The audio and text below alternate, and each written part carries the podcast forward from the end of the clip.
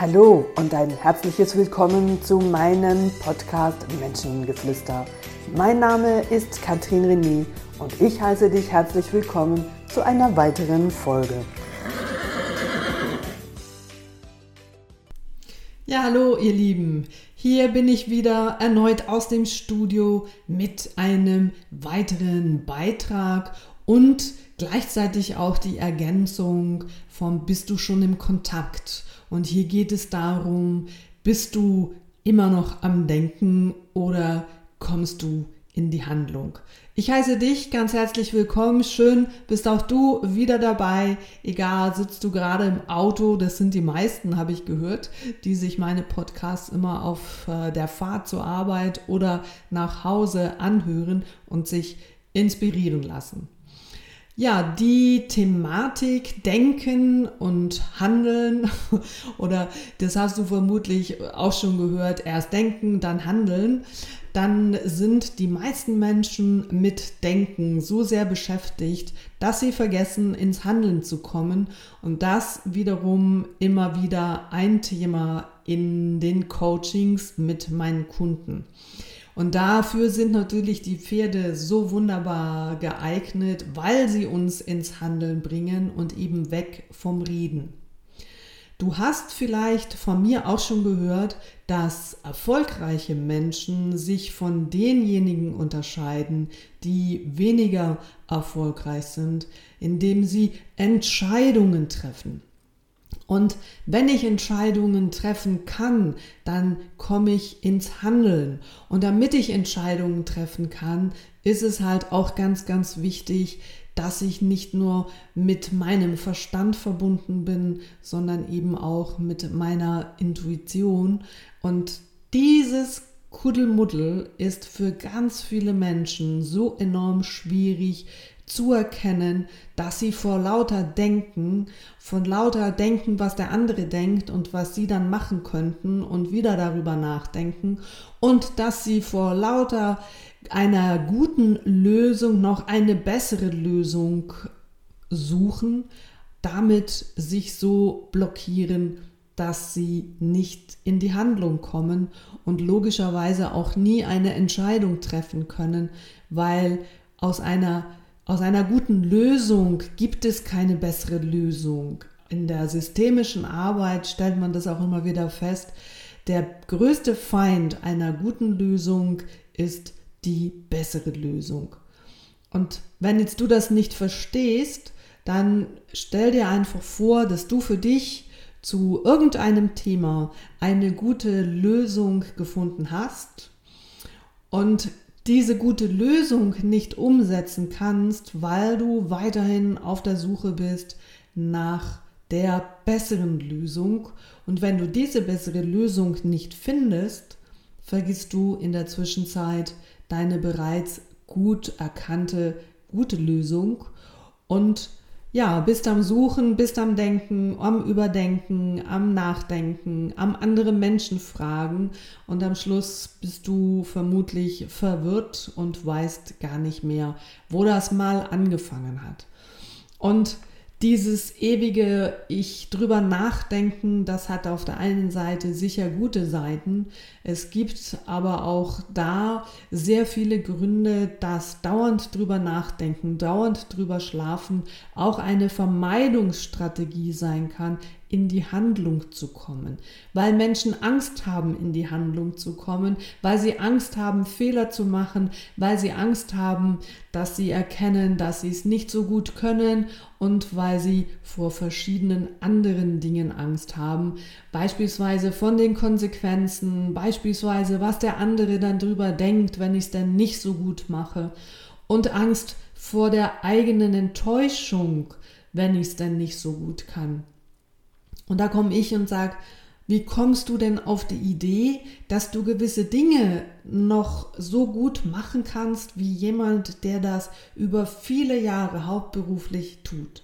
Das fängt bei der Reiterei doch schon an, dass Freizeitreiter die sich für ein paar Franken 50 ihr Pony kaufen, also ihr Pferd kaufen und dann das Gefühl haben, dass sie irgendwelchen Spitzenreitern im Springen, in der Dressur, in der Vielseitigkeiterei nachmachen und vergessen dabei, dass diese Menschen dies hauptberuflich tun, dass sie viele hunderte Pferde testen, brauchen und dann das eine Pferd vielleicht diesen Menschen zu diesem Erfolg bringen kann.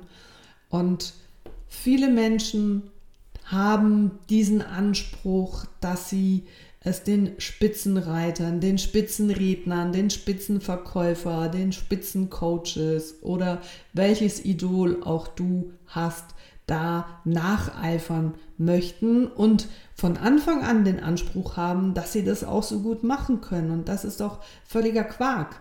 Und wenn du zurückdenkst, als du klein warst und du angefangen hast, vom Krabbeln dich langsam aufzurichten und angefangen hast zu laufen, dann bist du nach dem ersten Hinfallen, hast du dich nicht einfach liegen gelassen und hast dich selbst kasteit, hast dir Vorwürfe gemacht, dass du viel zu doof bist, dass du jetzt noch nicht mal laufen kannst, obwohl andere Menschen um dich herum alle laufen können und dass jetzt du umgefallen bist und wie peinlich das ist, sondern du hast ein paar Tränen vielleicht weggedrückt und hast dich am nächsten Stuhl wieder hochgezogen und deine Mutter, dein Vater oder wer auch immer in deiner Nähe war, hat sich für dich gefreut über die kleinsten Erfolge. Als Kinder haben wir immer und immer wieder die Motivation gehabt, vorwärts zu kommen und diese innere Stimme von das muss perfekt sein, das muss ähm, so sein wie bei dieser Person. Und diese innere enorme Erwartungshaltung hatten wir damals nicht, sondern wir haben es also einfach gemacht, bis wir es gekonnt haben, haben uns darüber gefreut und wenn dann du angefangen hast zu laufen, und dann konnten wir vielleicht dann auch mal schon mal ein paar Schritte rennen, wenn du angefangen hast, Fahrrad zu fahren und du irgendwann gut Fahrrad fahren konntest, dann hast du angefangen zu versuchen, freihändig zu fahren oder auf dem Einrad zu fahren. Also wir hatten als Kinder schon die Motivation, uns weiterzuentwickeln. Und das gehört zu uns. Und irgendwann haben wir einfach diese bewertete diese bewertenden Stimmen von außen zu unseren eigenen Stimmen gemacht. Und das ist natürlich der, die äh, größte Demotivation, also der größte Motivationsräuber, wenn wir uns so begleiten und die Anforderung haben, dass wir uns als ähm, Laie, als Amateure, in welchem Bereich auch immer, uns mit den Spitzenreitern, mit den Menschen, die das über viele Jahre erfolgreich tun, vergleichen.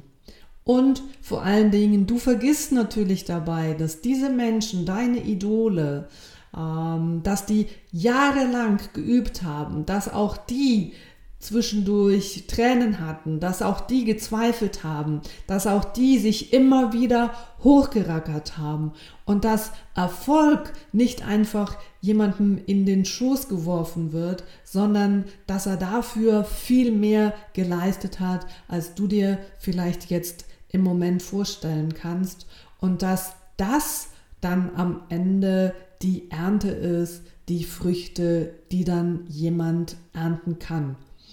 Und natürlich, da kann ich aus eigener Erfahrung sagen, wenn ich ein Leben lang nur darüber nachgedacht hätte, was ich denn am liebsten machen würde und vielleicht dann irgendwann mal anfangen könnte, du merkst, wie ich hier spreche, dann wäre ich heute noch unglücklich in meinem Job, in der Personalleitung und würde immer noch davon träumen und auf den richtigen Moment warten, auf die bessere Lösung, auf die bessere Möglichkeit und dabei total vergessen, dass der Moment der Entscheidung jede Sekunde an mir vorbeizieht und ich genau diesen Moment nicht zurückholen kann.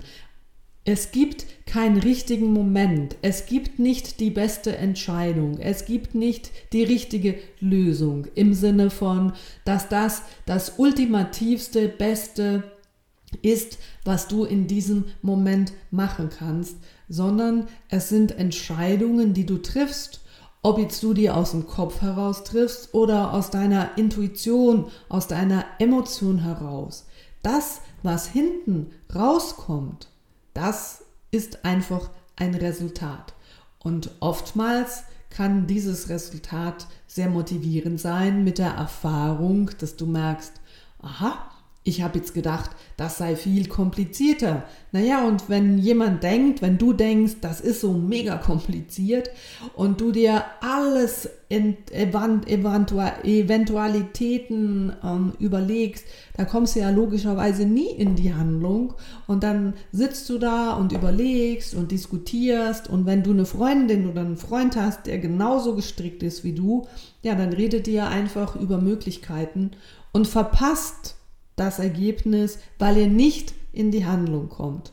Und nicht in die Handlung kommen, dann würde es heute keine Queen's Ranch Academy geben. Da würde ich heute nicht so mit euch sprechen, weil ich damals schon immer sehr bewusst Entscheidungen getroffen habe und mir immer überlegt habe, was kann im schlimmsten Fall dabei rauskommen und natürlich auch die Erfahrung gemacht habe, ja, es ist einfach eben nur eine Erfahrung und ganz oft habe ich wunderbare Erfahrungen machen dürfen, Erfahrungen, die mich zu neuen Menschen gebracht haben, zu neuen Impulsen gebracht haben, zu ähm, wertvollen Impulsen, zu Menschen, die mich bereichert haben, die mir Ideen mitgegeben haben und diese Ideen ich umsetzen konnte, verwirklichen konnte und schlussendlich auch damit die Academy erfolgreich über 22 Jahre nun auch leite und begleite.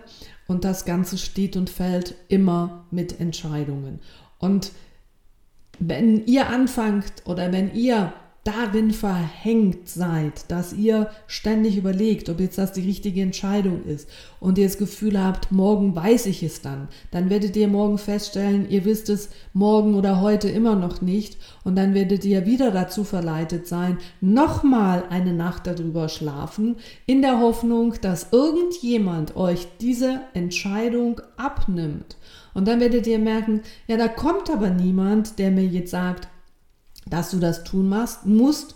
Oder allenfalls, ja, kam in der Vergangenheit jemand, der hat dir dann gesagt, das war vermutlich dein Vater oder deine Mutter oder vielleicht auch eine Freundin, die es gut gemeint hat, die dir gesagt hat, so jetzt komm endlich mal ins Tun, jetzt mach doch das mal, wenn du schon so lange davon sprichst, so lange davon träumst.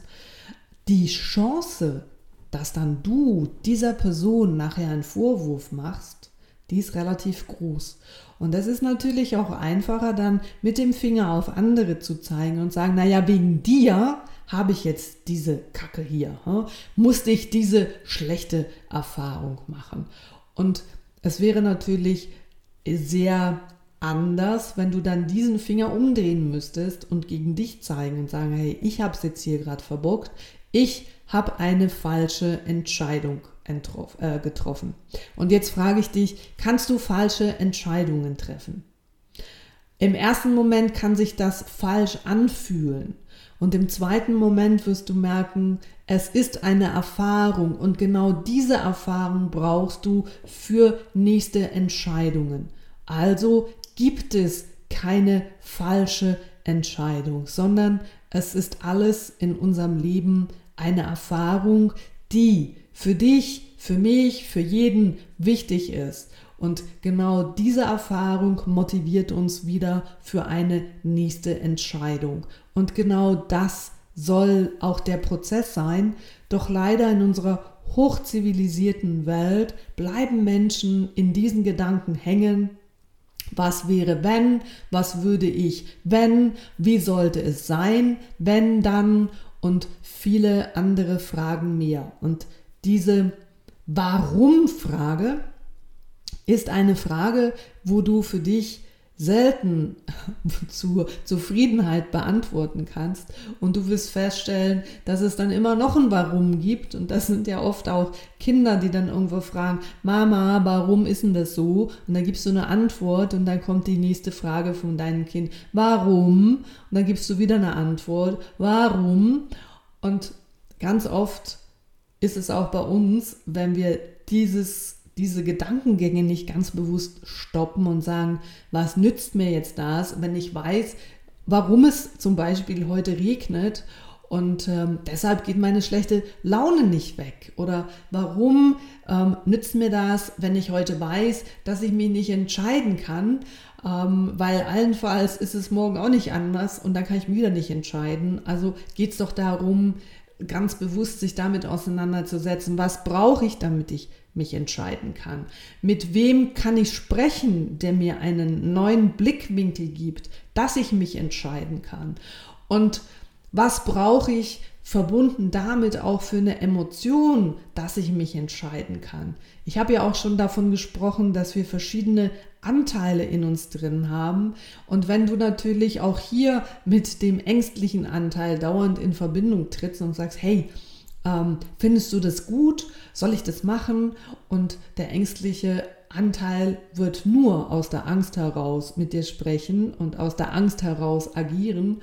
Und er wird dir niemals Mut machen, weil dann müsstest du zu deinem mutigen Teil, der dich diesbezüglich bestärkt in deiner Entscheidung, dass du da in die Handlung kommst. Und manchmal fühlt es sich halt auch so an, wie wenn man auf einem 3 Meter, 5 Meter oder auch auf einem 10 Meter Brett steht und man einfach Luft holt und die Luft anhält und einfach springt und dann die Erfahrung macht, wenn man unten ankommt, das war jetzt mega cool. Wow, das habe ich jetzt gemacht und jetzt habe ich gerade Lust, das nochmal zu wiederholen. Und selten kommen die Leute unten an und sagen, wow, das war scheiße. Ja, vielleicht wenn du einen Bauchklatscher gemacht hast von einem 3-Meter-Brett, dann brennt es ein bisschen auf dem Bauch. Aber die Chance, wenn du gerade runterspringst, dass du auch mit den Füßen zuerst im Wasser aufkommst, ist auch da relativ groß. Also das heißt, wir wissen alle schon ganz genau, wie wir uns verhalten sollten, was es braucht, damit es auch erfolgreich wird. Und ich kann dir in diesem Moment immer nur wieder zusprechen, komm aus diesen Gedankengängen raus, was wäre wenn und vielleicht und vielleicht nicht und überhaupt und mach es abhängig von anderen Leuten. Komm endlich ins Tun, fang an damit. Und es gibt auch eine Studie, die ganz klar besagt, wenn du nicht innerhalb von 72 Stunden in die Handlung kommst, wird sich in Bezug auf dieser Veränderung, Bezug auf deinem Traum nichts realisieren. Also wenn du nicht in die Handlung kommst, dann ist es einfach an dir vorbeigezogen und auch dann hast du wieder die Wahl, um zu jammern und zu sagen, naja, hätte ich vielleicht können, bla bla bla. Und du nährst deinen destruktiven Teil. Hm?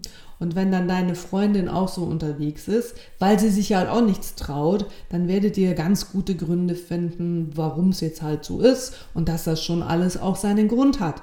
Und ich sage dir, wenn du anfängst, Dinge zu tun, die du dich vorher nicht getraut hast, weil man Ängste auch auflösen kann, dann ermöglicht es dir einen neuen Blickwinkel. Und aus diesem Blickwinkel merkst du, wow, das ist ja gar nicht so schlimm. Ich kann ja darunter springen oder ich kann da einen ersten Schritt vorwärts laufen in die Richtung meines Ziels. Und dann machst du die Erfahrung, dass du eine neue Blume entdeckst, dass du einen neuen See entdeckst, jetzt im landschaftlichen gesehen, dass du neue Menschen kennenlernst und oh Wunder, sich gewisse Dinge einfach anfangen zu fügen. Ja, auch das, Leute, ist kein Zufall. Also dieses einfach mal machen und im schlimmsten Fall es einfach als Erfahrung mitnehmen, weil das ist doch das, was unser Leben ausmacht. Wir brauchen doch Erfahrungen und genau diese Erfahrungen bringen uns in unserer Persönlichkeitsentwicklung weiter. Und wenn wir alle Erfahrungen vermeiden, weil wir das Gefühl haben, wir wollen eine perfekte Erfahrung machen, dann wirst du die Erfahrung am Ende deines Lebens machen, dass du keine gemacht hast, sondern alles nur im Kopf rumgedreht hast. Natürlich ist das auch spezifisch zu Menschen, ähm, Gruppen anders. Es gibt Menschen, die tendenziell eher viel nachdenken und dann gehört das zu dieser Person und das sieht man an der Stirn. Also Menschen, die eine gewölbte Stirn haben, das ist so diese klassische Denkerstirn und diese Menschen sind insbesondere aufgefordert, achtsam zu sein, dass man irgendwann auch aufhören darf zu denken und dann einfach mal anfangen kann zu machen.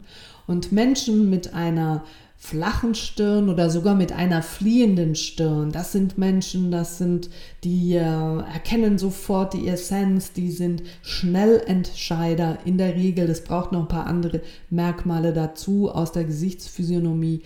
Und ähm, das sind Menschen, die in dem Moment schneller unterwegs sind und logischerweise dann auch schneller ihre Erfahrungen machen können und diese Erfahrungen natürlich wieder mitnehmen, nächste Entscheidung und die nächsten Erfahrungen machen. Du merkst, das ist ein Strudel, der dich mitnimmt, der nur erfolgreich werden kann, weil nur wenn du die unterschiedlichsten Erfahrungen gemacht hast und darauf aufbauen kann, kannst du erfolgreich sein. Also hör auf zu denken, mach es einfach und wurscht, was die anderen dabei denken, weil das sage ich dir jetzt, die denken gar nicht so viel. Die sind mehr mit ihren eigenen Gedanken verstrickt, genau da, wo du nämlich auch bist. Und wenn du einfach in das kalte Wasser springst, wirst du ja die Erfahrung machen, ich habe es mir gar nicht so kalt vorgestellt, ah, das war ja gar nicht so schlimm. Oder du merkst, hu, ja, das ist kalt, aber dann schwimme ich einfach ein bisschen schneller und dann wird mir wieder warm. Also wir haben ja alle möglichen Ressourcen in uns, um auch in dieser Situation souverän agieren zu können. Und dieses Zauberwort dafür, das nenne ich Vertrauen in dich, Vertrauen in deine Fähigkeiten, Vertrauen in deine Ressourcen. Und dann kann nichts schiefgehen. Also fang an, komm in die Handlung, hör auf zu denken, mach deine Erfahrungen und nimm es als Erfahrungen mit für folgende Entscheidungen. Dann unterscheidest du dich von den Menschen, die nur mit Denken beschäftigt sind und es genau dabei bleibt. Ja, jetzt lade ich dich ein, komm in die Handlung, mach deine Erfahrung. Ich bin gespannt auf das, was du berichtest und was du für Erfahrungen gemacht hast. Lass sie mich wissen. In diesem Sinne wünsche ich euch noch einen ganz wunderbaren Tag, einen schönen Abend und wir hören uns mit dem nächsten Thema nächste Woche. Alles Liebe, das war eure Katrin René. Tschüss zusammen.